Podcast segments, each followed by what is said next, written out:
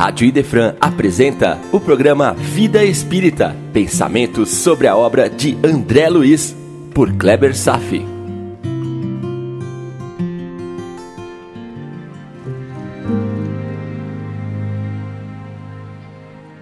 Nosso Lar, capítulo 3, a oração coletiva, parte 1. Em nosso último encontro, estávamos estudando sobre algumas características da qualidade da prece, a partir do texto extraído do capítulo 27 do Evangelho segundo o Espiritismo.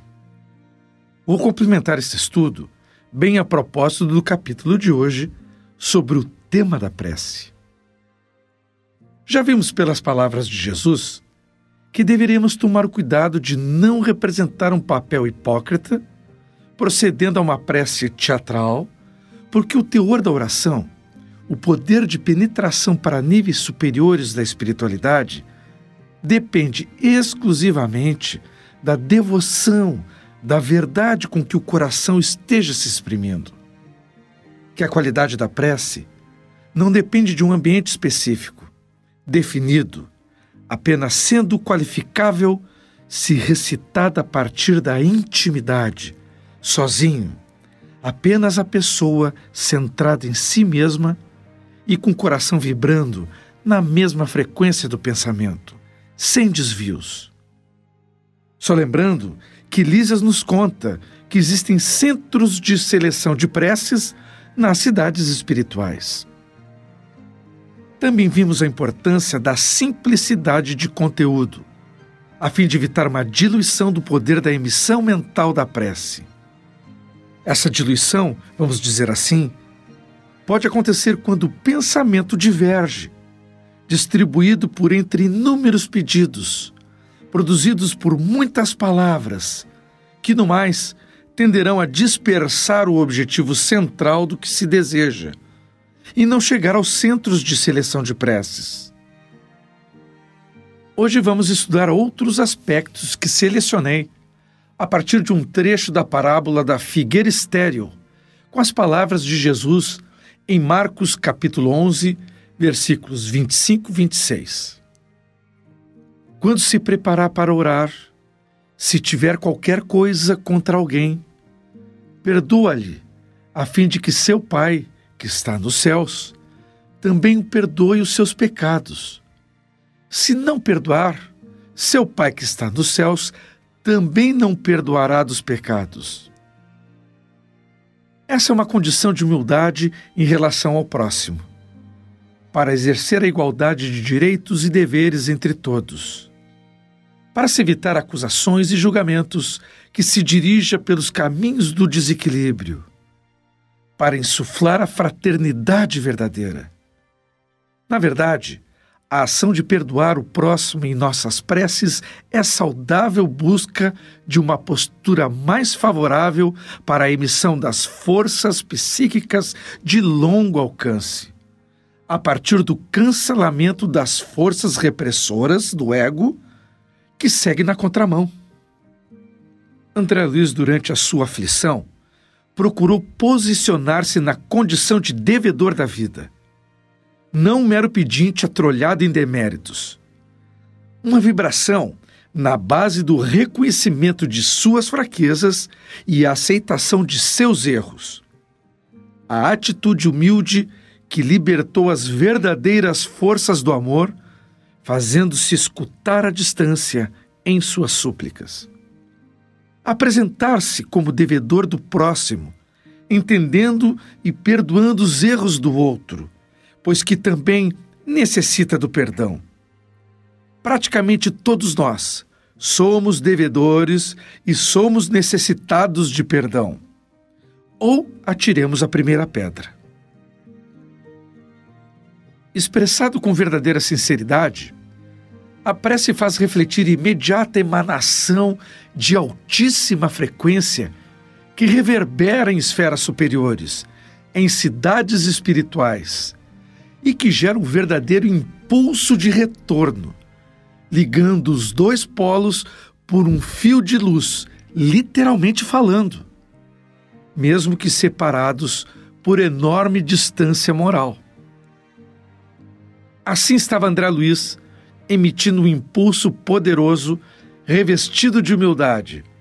Fez uma súplica que estava sendo imediatamente captada por Clarencio, que, aliás, já estava fisicamente ao seu lado, porém em estado de frequência vibratória ainda muito diverso dele, André Luiz. Que coisa incrível! Pois André Luiz estava tão perto e tão distante ao mesmo tempo. A sua iniciativa humilde soube aproximá-los, tornando a presença do mentor agora bem visível aos seus olhos. Também ensina essa parábola de Jesus, em Lucas 18, versículos 9 a 14, a do fariseu e do publicano, para alguns que punham a sua confiança em si mesmos como justos e desprezavam os outros. Vamos ouvir. Dois homens subiram ao templo para orar. Um era fariseu. E fariseu é um devotado religioso judeu das escrituras do Velho Testamento que vivia aguardando a chegada do Messias. O outro, publicano.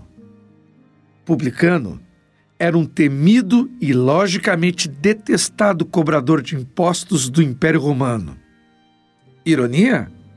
O apóstolo Mateus foi um rico publicano. E segue Jesus. O fariseu, conservando-se de pé, orava assim consigo mesmo. Meu Deus, rendo-vos graças por não ser como os outros homens, que são ladrões, injustos e adúlteros, e nem mesmo como esse publicano.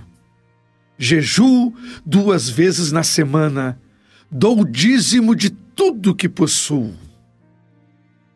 O publicano, ao contrário, conservando-se afastado, não ousava sequer erguer os olhos ao céu mas batia no peito dizendo: Meu Deus, tem piedade de mim, que sou pecador. Declaro que este voltou para sua casa justificado e o outro não. Porquanto aquele que se eleva será rebaixado, e aquele que se humilha será elevado. Guarde bem essa passagem de Lucas, afinal, as melhores palavras são aquelas ditas pelo coração sincero. Uma nota de glossário. A palavra justificado, de justificação, é o ato divino forense pela qual o pecador é declarado inocente pela imputação da justiça de Cristo. Essa doutrina é mais desenvolvida pelo apóstolo Paulo como verdade central que explica como os judeus e gentios podem ser tornados justos diante de Deus pela mesma base que é a fé em Jesus. Assim, não há privilégios para grupos ou nações. Com base em Cristo, todo ser humano pode ser considerado justo pelas suas ações. Isso gerou conflitos pois os judeus proclamavam direitos exclusivos da raça, enquanto Jesus proclama direitos comuns da humanidade. Seguindo em frente, um resumo do que vimos até agora. Jesus definiu claramente as qualidades da prece. 1. Um, quando orar, diz ele, não se ponha em evidência, antes ore em secreto. 2. Não afete o orar muito pois não é pela multiplicidade das palavras que será escutado, mas pela sinceridade delas. 3. Antes de orar, se tiver qualquer coisa contra alguém, perdoe, visto que a prece não pode ser agradável a Deus se não parte de um coração purificado de todo sentimento contrário à caridade. 4. Ore, enfim, com humildade como publicano e não com orgulho como fariseu. Examine seus defeitos, não as suas qualidades, e se comparar aos outros, procurai o que há em você de mal. Olá, irmãos. Estamos de volta com esta boa energia aurida a partir da leitura espiritualizante do Novo Testamento. No capítulo de hoje, André Luiz é conduzido pela cidade até as dependências de um hospital de recuperação. Antes mesmo de seu repouso no leito designado, solicitou presenciar um momento de preces coletivas da cidade, numa espécie de anfiteatro com o apoio de seus enfermeiros assistentes, ficou deslumbrado com os fenômenos espirituais de natureza superior que presenciou. Foi sua primeira experiência com fenômenos de materialização de forças mentais em forma de pétalas de flores caído do alto e proporcionando bem-estar a todos os participantes. Eis mais um efeito bem comum advindo de preces com qualidades superiores, enunciados com verdadeiro fervor cristão, ilustrando os estudos sobre a prece. A participação de André Luiz ao evento acabou alterando as suas próprias energias após contato com as pétalas de flores caindo do alto do anfiteatro, facilitando ainda mais o seu restabelecimento. Vamos em frente. Vejamos outros aspectos do capítulo. Clarencio e os seus enfermeiros, junto com André Luiz, chegam aos portais de uma cidade chamada Nosso Lar. O pequeno grupo entra na cidade, cujas portas são fortemente protegidas por uma espécie de rede de proteção magnética, pelo fato desta cidade ainda estar relativamente próxima à crosta terrestre e, portanto, suscetível a invasões indesejáveis de espíritos inferiores que ficam à espreita e vagueando na parte de fora de seus portões. A região onde se localiza a colônia está acima de onde fica o estado do Rio de Janeiro. Estamos recebendo e assimilando as primeiras impressões de seu urbanismo. As ruas, o paisagismo, as várias construções, sendo algumas prédios de enormes proporções. Um desses prédios é um hospital para a reabilitação de espíritos ainda enfraquecidos pela longa estadia nas regiões adjacentes do umbral. Só para lembrar, o umbral fica mais ou menos no mesmo nível da crosta terrestre onde estamos habitando na Terra. Existem outras cidades em posições superiores a nosso lar, localizadas em esferas bem mais altas, fora da região do umbral, bem como existem cidades ou lugares nas regiões localizadas abaixo da crosta que fazem parecer umbral um paraíso de férias. Lembram do trecho que já lemos de Ranieri mergulhando na subcrosta? Que fiz recentemente? Essas regiões ainda serão bem melhor examinadas em outros livros futuros. André Luiz é instalado num leito hospitalar e recebe uma espécie de sopa e água. Quando engole o alimento, tem a sensação ilusória ou psíquica da ingestão. A diferença é que no plano espiritual os mecanismos são outros do que os nossos mecanismos biológicos.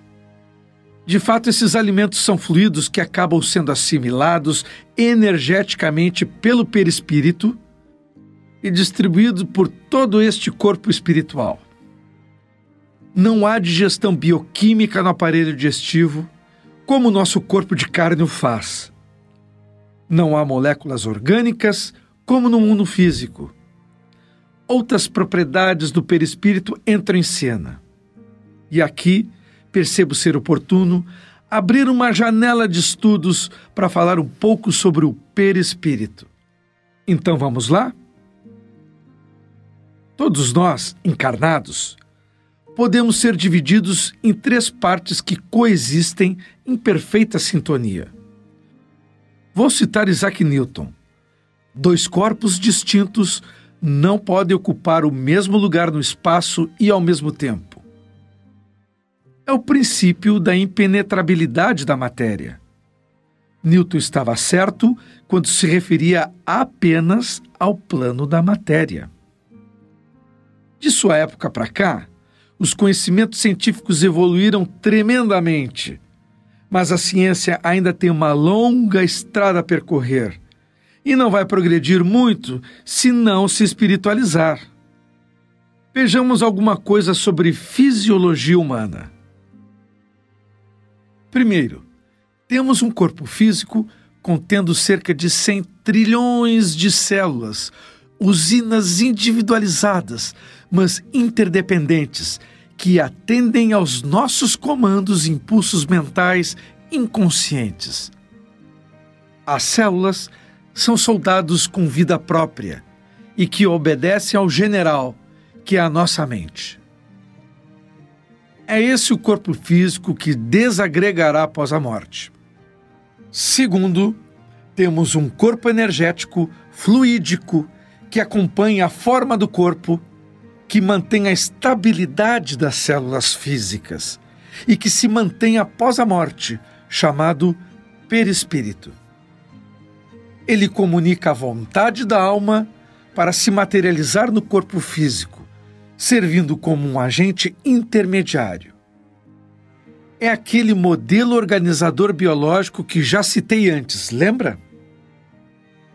Há muitas propriedades peculiares do perispírito, como expansibilidade, flexibilidade, irradiação luminosa, etc, etc. Consideramos ambos o corpo biológico e o perispírito como de natureza estritamente material.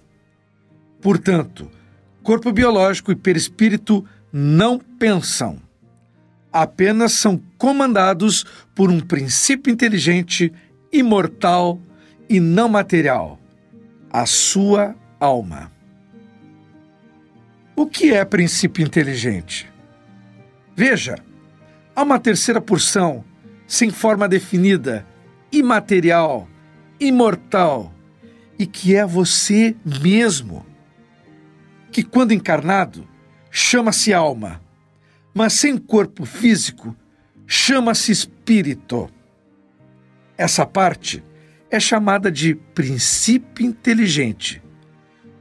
Espírito com letra E minúsculo, para separar de espírito com letra E maiúsculo, uma individualidade, o espírito fulano de tal, compreende? Pois esse espírito é de uma natureza não material e que se manifesta ao mundo e a todos os seres por intermédio do perispírito. Perispírito, portanto, é a interface de relação de você com o mundo espiritual e também de você com seu corpo físico. Que fique clara a seguinte ideia: você tem um corpo biológico, ok? Você também tem um perispírito, ok? E você é um espírito imaterial, criado à imagem e semelhança de Deus. Você não é o seu corpo nem o seu perispírito está acompanhando? Ou seja, está correto dizer: ah, eu tenho uma alma. Não! Você é a alma. Na verdade, você tem o corpo. Vamos aprofundar mais um pouco agora. Primeiro, um estudo sobre a natureza do conhecimento. Como estamos comentando sobre tantos assuntos, caberá fazer uma reflexão sobre revelação dos conhecimentos e o progresso das ciências. Será que todo conhecimento é descoberto por nós pelos caminhos da ciência? Ou será que muitos são revelações do alto pelas vias da intuição, dada por espíritos de escola? Vamos examinar mais detidamente essa pergunta e buscar uma boa resposta. Após poderei realizar um estudo sobre os três grandes princípios do universo: o princípio material, onde nos identificamos com o corpo físico e o perispírito, o princípio inteligente, onde identificamos a alma nos encarnados o espírito dos desencarnados, e o terceiro e maior princípio, Deus, a causa primária de todas as coisas. Vamos pensar um pouco sobre a natureza do conhecimento que está publicado no Livro dos Espíritos, na primeira parte, no capítulo 2. E também vou comentar com base no Espírito Miramês. Vamos lá? Questão 17. É dado ao homem conhecer o princípio das coisas? Resposta: Não. Deus não permite que ao homem tudo seja revelado nesse mundo. Então, essa ausência de permissão divina se justifica pela falta de amor no coração dos homens. Haveria um desequilíbrio perigoso entre o saber e a moral, que poderia colocar mesmo em risco a nossa vida, a vida do nosso próprio planeta. Está entendendo? Mesmo com pouco conhecimento que já adquirimos, vivemos uma certa tensão sobre a estabilidade de nossas sociedades. Portanto, desconhecer é uma manifestação das bênçãos divinas. Quando o amor for uma força dominante no seio dos homens, nada faltará na expressão de todos os suprimentos. E a vida tomará nova feição e novos ângulos do mundo, como sendo um reino de Deus florindo no reino dos homens. A revelação é gradativa e o sempre haverá eternamente. Nunca deixaremos de aprender algo novo. É justo que notemos o interesse que os homens e os espíritos têm pela difusão do Evangelho de Cristo e o esforço que se faz em todas as nações para a melhoria do homem, em todos os seus aspectos. Só não dá para perceber mais esse esforço por estarmos recém no início de nossa jornada de ascensão, montanha acima. Questão 18. Penetrará o homem um dia o mistério das coisas que lhe são ocultas? Resposta: O véu se levanta a seus olhos à medida que ele se depura, mas para compreender certas coisas são-lhe precisas faculdades que ainda não possui. E é por isso que atrás de todo acontecimento existem leis naturais revelando sabedoria de que o espírito assimilará por um processo de osmose espiritual. Processo que, por vezes, escapam ao nosso entendimento no como se processa. E mesmo que queiramos ficar para trás, não vamos conseguir, pois sempre estamos aprendendo alguma coisa nova.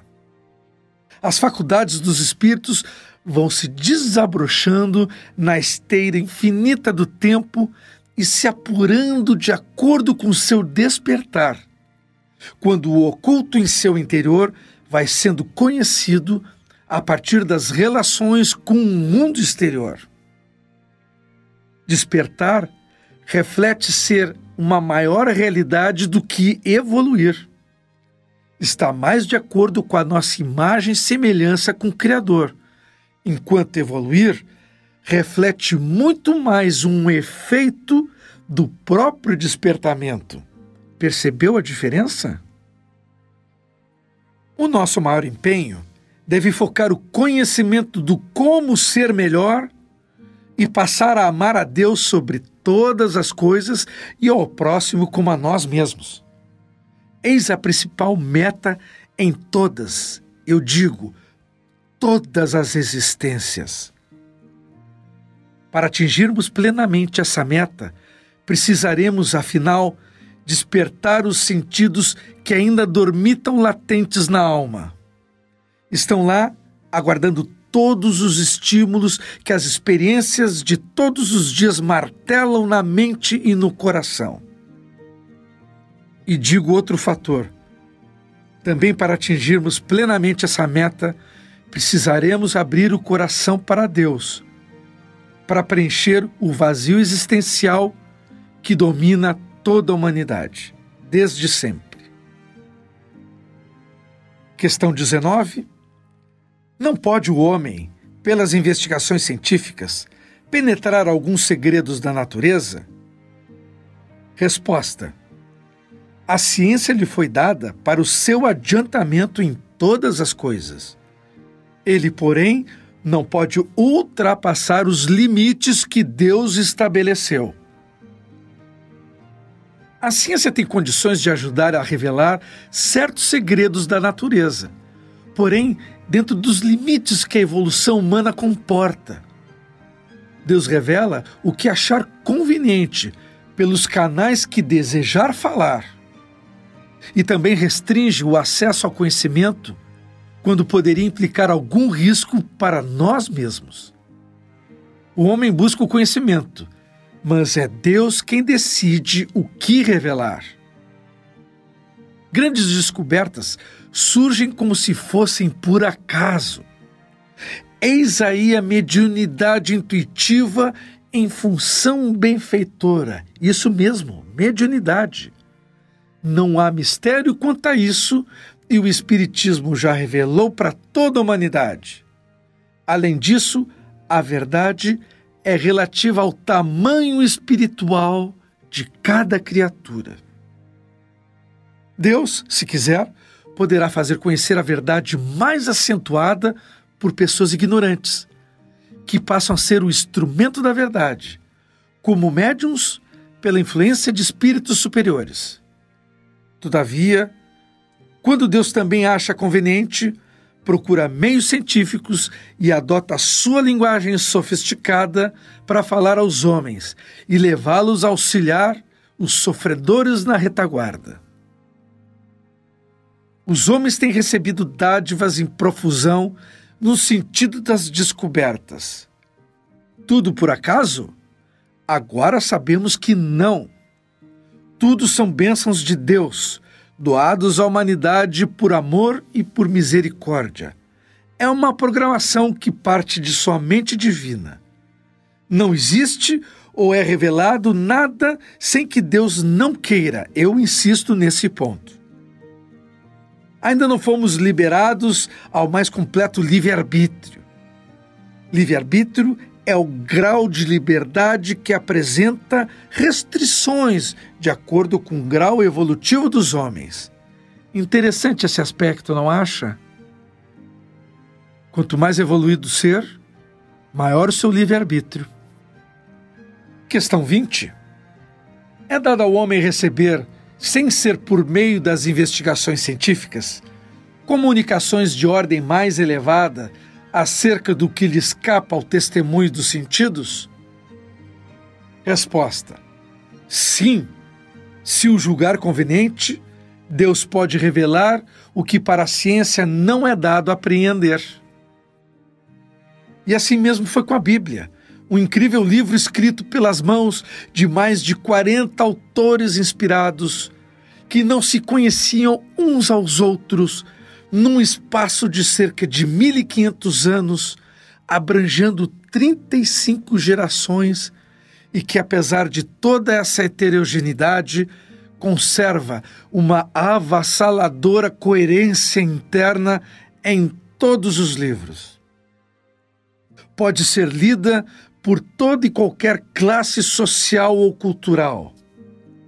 E apesar da antiguidade, ainda permanece absolutamente atualizada, sendo o livro mais lido e mais comprado de todos os tempos, e permanece influenciando e modificando multidões. Então, é ou não é uma conveniência divina? E uma observação aqui: o Espiritismo não vem destruir ensinamentos da Bíblia, veio explicar e desmistificar a sua mitologia, a sua fantasia, os seus milagres para toda a humanidade, expandindo nossos horizontes, tirando o ocultismo do privilégio de iniciados e despertando novos valores já amadurecidos da alma humana na sociedade moderna. Veio trazer a linguagem do mundo dos espíritos através dela. Veio trazer uma maior clareza na interpretação espiritual dos textos sagrados, escondidos nas entrelinhas que os homens da época em que foram escritas ainda não tinham maturidade para compreender. E para complementar a análise da questão 20, os homens carregam consigo outros meios espirituais que lhes servem de canais, por onde pode vir notícias mais sutis do mundo espiritual, revelações que escapam aos processos científicos. Um mundo pode se justapor a outro, mas em densidades espirituais diferentes e, por vezes, ocupando o mesmo lugar no espaço. São segredos a desvendar ou serem revelados e quanto mais aprendemos, mais sentimos necessidades de aprender. É um círculo virtuoso e sem limites. A extensão do saber é infinita. Nosso Pai Celestial representa a fonte inesgotável. A ciência ensina pela razão, a religião pela intuição. A razão é a linguagem atual dos homens, é a asa da sabedoria. No futuro será a intuição, a linguagem do Espírito, a asa do amor, e tudo conforme a permissão do alto. Pense nisso. Por hoje era isso. Paz a todos e até breve.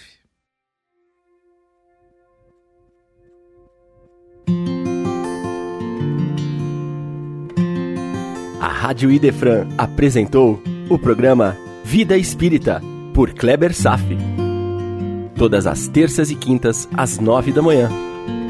Programa Vida Espírita